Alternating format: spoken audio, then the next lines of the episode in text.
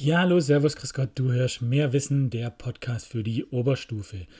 Heute eine Folge, wo ich einfach nochmal versuche, alles, was ihr fürs Deutsch-Abi äh, wissen müsst, also na, nicht alles, aber die wesentlichen Dinge, die man immer beachten sollte, nochmal kurz kompakt zusammenzufassen. Das heißt, was sind so die wichtigsten Punkte, die ihr bei jedem Aufgabentyp beachten solltet? Auf was solltet ihr im Deutsch-Abi allgemein achten?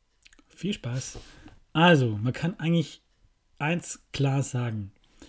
Deutschaufsätze, also auch die vor allem die im Abi, die wollen oder die brauchen Struktur, Struktur, Struktur. Es geht alles über die Struktur. Wenn ihr eine gute Struktur habt, dann ist das die halbe Miete. Deutschlehrer lieben Struktur und ihr werdet es auch lieben, wenn ihr mal kapiert habt, wie, wie man auf Struktur achtet und was das einem alles bringt. Wenn mein Aufsatz gut strukturiert ist, dann ist nicht nur dem Leser klar, was ich hier mache und warum ich wann was mache, sondern es ist auch dir klar beim Schreiben, warum du wann was machst, wie du vorgehst. Das heißt auch deine Arbeit, die du im Vorfeld machst, ähm, ein, ein, Konzept zu erstellen und dazu rate ich wirklich jedem so eine Art ähm, ja, Schreibplan oder Konzept, was möchte ich wann wo machen. Wo beziehe ich mich auf welche Textstelle oder auf welchen Vers, auf welche Strophe, auf welchen Materialteil, ähm, was auch immer, das vorher zu planen, da ähm, das, sich da vielleicht auch eine Taktik anzueignen Dazu ist jetzt noch Zeit und äh, das nicht erst im Abi zum ersten Mal zu machen und da wirklich strukturiert vorzugehen. Ja, ich habe in meinem äh, bisher durch kurzen Lehrerleben äh, schon die eine oder andere Erfahrung dennoch machen dürfen und es gab auch den einen oder anderen Schüler bzw. Schülerin, die das hingekriegt hat, auf einen Rutsch alles runterzuschreiben und dann mit 13, 14 Punkten rauszulaufen. Das äh, sind aber Seltenheiten. Deswegen empfehle ich dir eher Struktur. Überleg dir, wie das Ding aufgebaut sein soll. Ja, Einleitung, Hauptteil, Schluss, klar. Aber wie sollte dein Hauptteil aufgebaut sein? Was für Gelenkstellen kannst du einbauen? Also nicht einfach nur hinklatschen, so, so, so, sondern warum schreibst du jetzt über die Epoche? Warum? Äh, ergibt einen Grund an. Bau so eine Art Gelenkstelle ein, die dann zu dem nächsten Absatz überleitet und dann kannst du angeben, warum du was machst. Achte darauf. Das führt auch schon zu dem Punkt, wenn du dann fertig bist, lese nochmal drüber. Das ist so elementar wichtig. Nochmal drüber lesen. Macht es Sinn, was ich da schreibe? Hört sich das deutsch an? Ähm, oder ist an irgendeiner Stelle irgendwie ähm, ja, sprachlich was Unschönes drin oder meine Gedanken springen die irgendwie auf solche Sachen achten. Das ist ganz arg wichtig, gerade im Fach Deutsch, aber auch in anderen Fächern elementar wichtig. Dann nicht einfach nur nacherzählen, also nicht den, äh, ich mache jetzt meinen Klugscheißer Filter an, nicht ins Paraphrasieren rutschen, nicht irgendwie einfach nur an dem Text oder an dem Gedicht oder an dem Werk entlang hangeln, chronologisch, also der Reihe nach, sondern ja, aspektorientiert vorgehen. Was, auf was konzentriere ich mich jetzt gerade in diesem Absatz, mit dem ich mich gerade ähm, ja, beschäftige? Was ist da mein Schwerpunkt, den ich da lege? Achte ich da auf, welchen, ja, auf, welchen, auf welches Thema achte ich da, um was geht es mir da gerade? Das ist ganz arg wichtig. Dann dabei auch darauf achten, dass ihr eben im Präsens schreibt, keine Nacherzählung machen. Wenn ihr im Präteritum äh, einfach und dann ging Faust da und dahin, dann seid ihr sofort wieder im Nacherzählen und das ist nicht gut. Also deswegen im Präsens schreiben. Und ein Ich hat in den meisten Aufgabenarten auch nichts verloren einfach versuchen, analytisch zu schreiben. Das sollte sich intelligent anhören, so blöd sich anhört.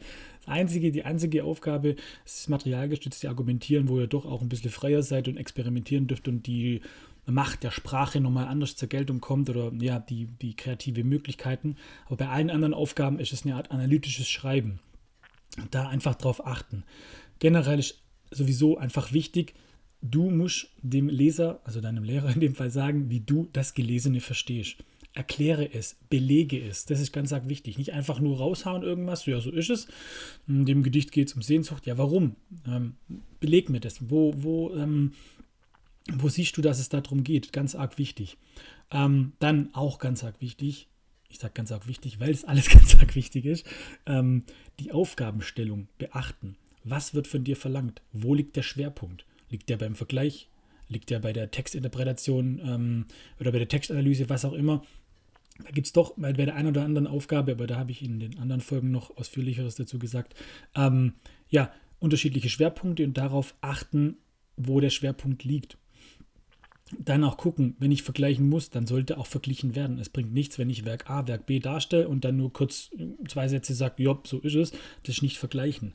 Auch bei den Gedichten sollten da zwei drankommen, gucken, dass der Großteil der Vergleich ist. Also da gibt es unterschiedliche Vorgehensweisen, das habe ich aber auch schon mal gesagt, mit Vergle äh, Darstellen Werk A, Darstellen Werk B, C vergleichen oder eben darstellen Werk A, also Werk kann auch für Gedicht stehen, und gleich B mit C machen, also dann gleich vergleichen. Da gibt es Vor- und Nachteile für beide Varianten. Hört da einfach nur mal in die Folgen rein, wenn ich da nochmal ausführlicher drauf eingehe. Aber da einfach darauf achten, dass ihr der Aufgabenstellung gerecht werdet und die erfüllt. Gucken bei den Werken oder allgemein, wenn ihr zitiert, dass die Titel richtig geschrieben sind, auch die Autoren richtig geschrieben sind. Das sind alles solche Sachen. Äh, das sind unschöne Fehler. Die Jahreszahlen der Werke, das kann man im Vorfeld auswendig lernen. Und auch wichtig, Zeichensetzung, Rechtschreibung. Wenn ihr euch nicht sicher seid, dann nehmt das deutschsprachige Wörterbuch und schlagt nochmal nach, wenn ihr euch bei ein paar Wörtern oder nehmt andere Wörter, umschreibt das Ganze. Das geht sehr gut. Nicht zu umgangssprachlich an der Stelle auch schreiben. Wenn ihr das analytische Schreiben macht, dann soll sich das sachlich anhören. Genau, und bei Zeichensetzung gucken, gehört da irgendwo ein Komma rein. Meistens, wenn ja irgendwie zwei Verben aufeinander treffen, die nichts miteinander zu tun haben, dann ist das schon ein Hinweis, hey, da könnte doch vielleicht ein Komma irgendwo dazwischen stehen. Dann geht nochmal dran, guckt nochmal, da gibt es auch ganz simple, einfache Aufgaben, ähm, genau wie man das vertiefen kann. Auch das mit einem S oder mit zwei.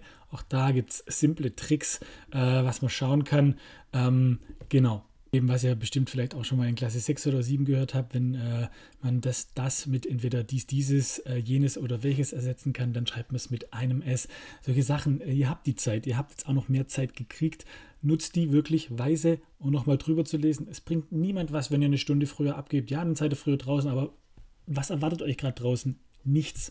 Es geht gerade eh nichts. Ihr könnt nicht mal groß feiern gehen danach. Deswegen einfach, und jetzt nach Deutsch stehen eh noch andere Abi-Prüfungen an das ist eine Stunde eures Lebens, die ihr dann noch dranhängt, wo ihr einfach nur mal euch die Zeit nehmen könnt, drüber zu lesen. Schau, okay, wenn ihr kurz pausiert, legt es weg, macht euch kurz ganz andere Gedanken. Ihr habt die Lektüren bei euch rumliegen, dann lest da einfach kurz rein, was auch immer, oder macht eure Augen zu, kurz komplett abschalten und dann nochmal mit ein bisschen Abstand rangehen und nochmal drüber lesen. Und man kann immer Fußnoten einbauen und Ergänzungen einbauen, wenn euch doch das ein oder andere auffällt okay, wie schaffe ich jetzt es fünf Punkte hinzukriegen in Deutsch? Für den einen oder anderen ist das doch eine wichtige Frage.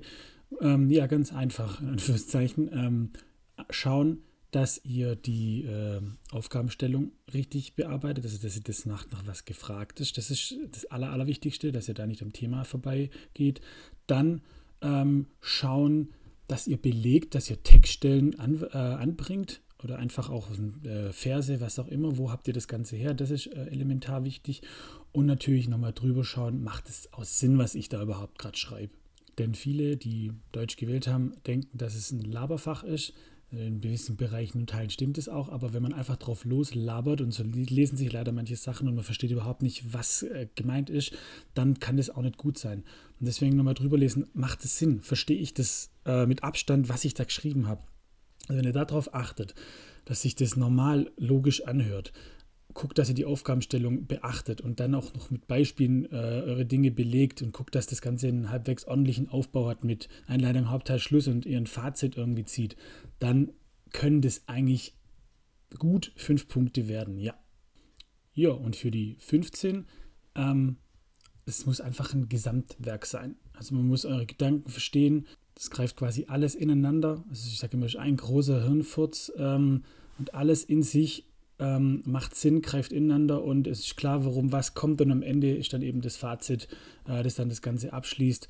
Und äh, wichtig ist natürlich, dass das sprachlich sehr eloquent klingt, dass es auf einem hohen Niveau ist, es wenig bis kaum ähm, Fehler gibt. Es muss nicht komplett vollständig sein, um 15 Punkte zu haben, aber man muss doch sehen, dass ihr in, ja, wisst, was ihr tut, dass ihr in die Tiefe gehen könnt und dass ihr ein breites Wissen habt.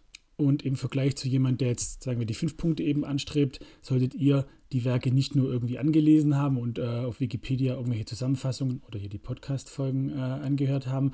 Und ja, manche Deutschlehrer würden mich steinigen, äh, jetzt wenn ich das sage. Es reicht, um mindestens fünf Punkte hinzukriegen. Man muss die Dinge nicht tatsächlich nicht ganz gelesen haben. Äh, das ist die Wahrheit. Aber der, der 15 will, der hat die natürlich gelesen, nicht nur einmal, ähm, der versteht, um was es geht, der kennt alle zentrale Aspekte und Stellen und äh, weiß genau, was er zu tun hat. Er oder sie kann quasi ja, genug Stellen nennen, nicht überfrachten, weiß genau die passenden. Vielleicht auch eine, wo manche denken, oh krass, da hätte ich jetzt gar nicht dran gedacht, kann eben auch vernetzt dann ähm, auch hier denken und das dann sprachlich sehr schön darstellen. Zum Ende nochmal Struktur, Struktur, Struktur das ist das Allerwichtigste, dann müsste das eigentlich auch in eine ordentliche Richtung gehen. Das sind so, ja, nochmal die Basics, auf die ich euch hinweisen will. Also schaut, um was geht's? Was ist die Aufgabenstellung? Wo muss ich schauen? Was, nach was muss ich gucken? Was soll verglichen werden? Wo liegt der Fokus? All diese Dinge. Aber ich wiederhole mich. Einfach cool bleiben, strukturiert vorgehen, nochmal drüber lesen und dann schafft ihr das.